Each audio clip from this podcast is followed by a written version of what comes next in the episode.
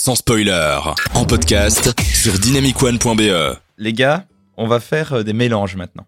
Enfin, je veux dire des, des cocktails. Enfin, je veux dire des crossovers. Appelez ça comme vous voulez dans les métaphores culinaires, c'est l'hybridation des formats. C'est un phénomène, un phénomène à la fois récent et pourtant qui existe depuis longtemps, un peu comme la 3D. Il faut comprendre un peu les ingrédients de cette recette. Vous prenez un film de fiction, Jusque-là, c'est clair.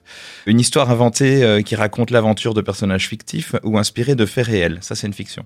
La frontière est déjà un peu floue d'ailleurs quand on en parle là comme ça, mais on crée une vision quasi totalement inventée par l'auteur ou l'autrice et ses collaborateurs.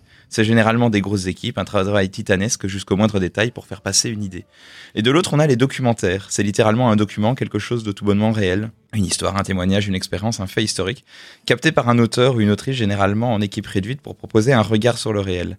Dans l'écriture, parce que oui, un documentaire aussi, ça s'écrit. Scénario, tout ça. euh. Alors maintenant, Vincent, tu vas pleurer quand tu euh, révéleras dans l'interview que le pharmacien te droguait depuis le début. Tu, tu veux des fausses larmes? Non, je déconne, Vincent, il peut pleurer sur commande. Donc oui, oui, ça s'écrit, un docu. C'est simplement une manière pour quelqu'un de poser son regard, de choisir à ce qu'il va filmer et va lui permettre de faire passer son idée. Attendez, une fiction fait passer une idée, un docu fait passer une idée. J'ai l'impression que les deux ingrédients veulent tous les deux faire passer des idées. C'est dingue. C'est comme mélanger le sucre et le sel, le chocolat et les fruits, euh, les pâtes et les M. Non, ça non. En fait, c'est le principe selon lequel, à partir de deux dispositifs, on tire le meilleur des deux mondes. Je vais vous donner des exemples. Il faut imaginer que c'est euh, le meilleur dispositif qu'on a trouvé pour faire passer l'idée dans ces exemples. Vous avez des, des documentaires, des docu-fictions, des documentaires d'observation, des documentaires à licence poétique, des documentaires de création. C'est toutes des variantes du documentaire dans lequel il y a un peu de fiction. Et Il y a le choix. Par exemple, moi j'avais vu un documentaire euh, portugais euh, il y a quelques années qui commence par euh, un aspect très documentaire où, une, où on filme une zone balnéaire comme un docu et où en fait l'équipe du film intègre le film et cherche des comédiens pour faire une histoire qu'ils sont en train de trouver pendant le film et à la fin ça devient une véritable fiction qui s'est installée pendant le documentaire. Donc là on passe du docu Quel film? à la fiction. Euh, Vacances rêvées, je pense, ça s'appelle. Alors salut, ceci est le Antonin qui est en train de monter le podcast et qui coupe le Antonin du podcast pour vous dire que le film portugais dont il parle s'appelle en réalité Ce cher mois d'août. Voilà, on reprend.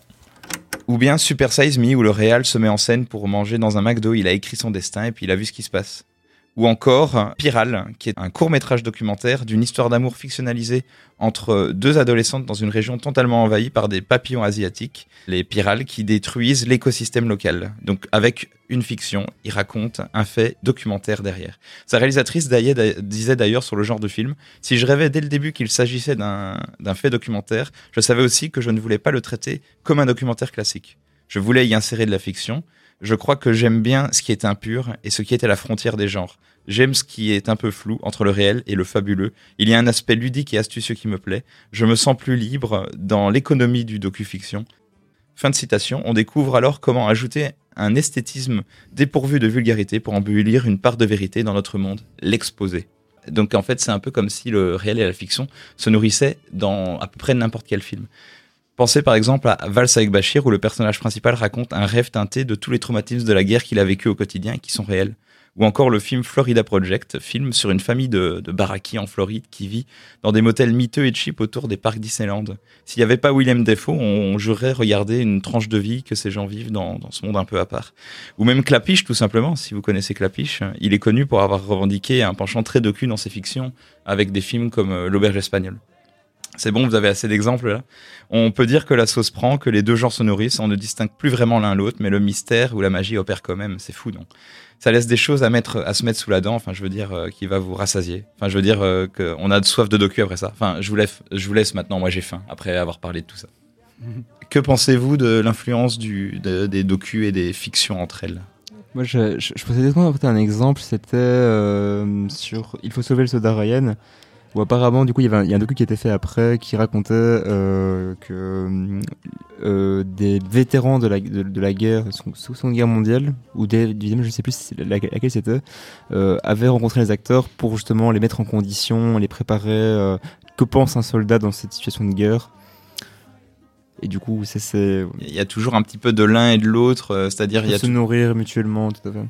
Il y a Et aussi une méthode où, en tant que, en tant que réalisateur ou ré- réalisatrice, tu fais d'abord euh, un docu pour connaître ton sujet. Mhm. Et puis après, euh, comme tu le connais, tu sais comment ça fonctionne, tu peux écrire une fiction. pour ne pas euh, travestir euh, la réalité. Exactement, tout à fait. Après voilà. exemples pour ça? Euh, non, là, là, comme ça, j'ai pas d'exemple. Je pense, je pense en fait surtout à des étudiants au cinéma euh, Mhm. qui, pour leur fin d'études, euh, ont les, les deux étapes, si tu veux. Euh, Moi, je pense à Girl, qui est un- ce, ce film sorti il y a deux ans en Belgique et qui à la base devait être un docu sur un garçon qui voulait devenir une fille. Et en fait, la, la protagoniste n'a pas voulu qu'on fasse un docu sur elle. Et en attendant, il a tellement étudié le sujet qu'en fait, il en a fait un film sur elle, mais sans que elle soit dans le film. Et donc, il en a fait plus une fiction qu'un docu. Mais à la base, c'était un docu, par je exemple. savais pas. Ça, ça, c'est super intéressant aussi, c'est de voir comment tu peux passer d'un genre à l'autre en fonction de l'évolution de ton projet. Euh, et surtout, en fait, qu'il y a toujours euh, une part de l'un ou l'autre. euh, et c'est là où on se rend compte, en fait, que le docu est plus présent dans notre vie qu'on le pense à la base. On se dit, ouais, mais c'est bon, moi je regarde que des fictions. Oui, mais combien de fictions on n'a pas vu avec écrit based on a true story, par exemple? Je vous défie de regarder euh, de- dans les dix prochains films que vous allez regarder qu'il n'y en a pas au moins un qui est euh, ce, ce texte-là écrit. Ou au moins inspiré. Après, pour moi, c'est pas suffisant parce que du coup, déjà, il y a même un site qui existe, euh, donc j'ai oublié le nom, qui permet de, en fait, de vérifier à quel point un film basé sur une histoire vraie est vrai et qui te met un pourcentage de, de faits euh, qui sont exacts par rapport à l'histoire originale. Et la plupart des, des films basés sur des histoires vraies, forcément, prennent des libertés. Je trouve que c'est aussi intéressant d'en d'en prendre. Fargo. donc, euh, Ouais, ça c'est un peu le contre-exemple, ça justement. Ici de foutage de gueule, c'est ça qui est brillant. Ils te disent que c'est des faits réels et en fait pas du tout. C'est ça qui est génial.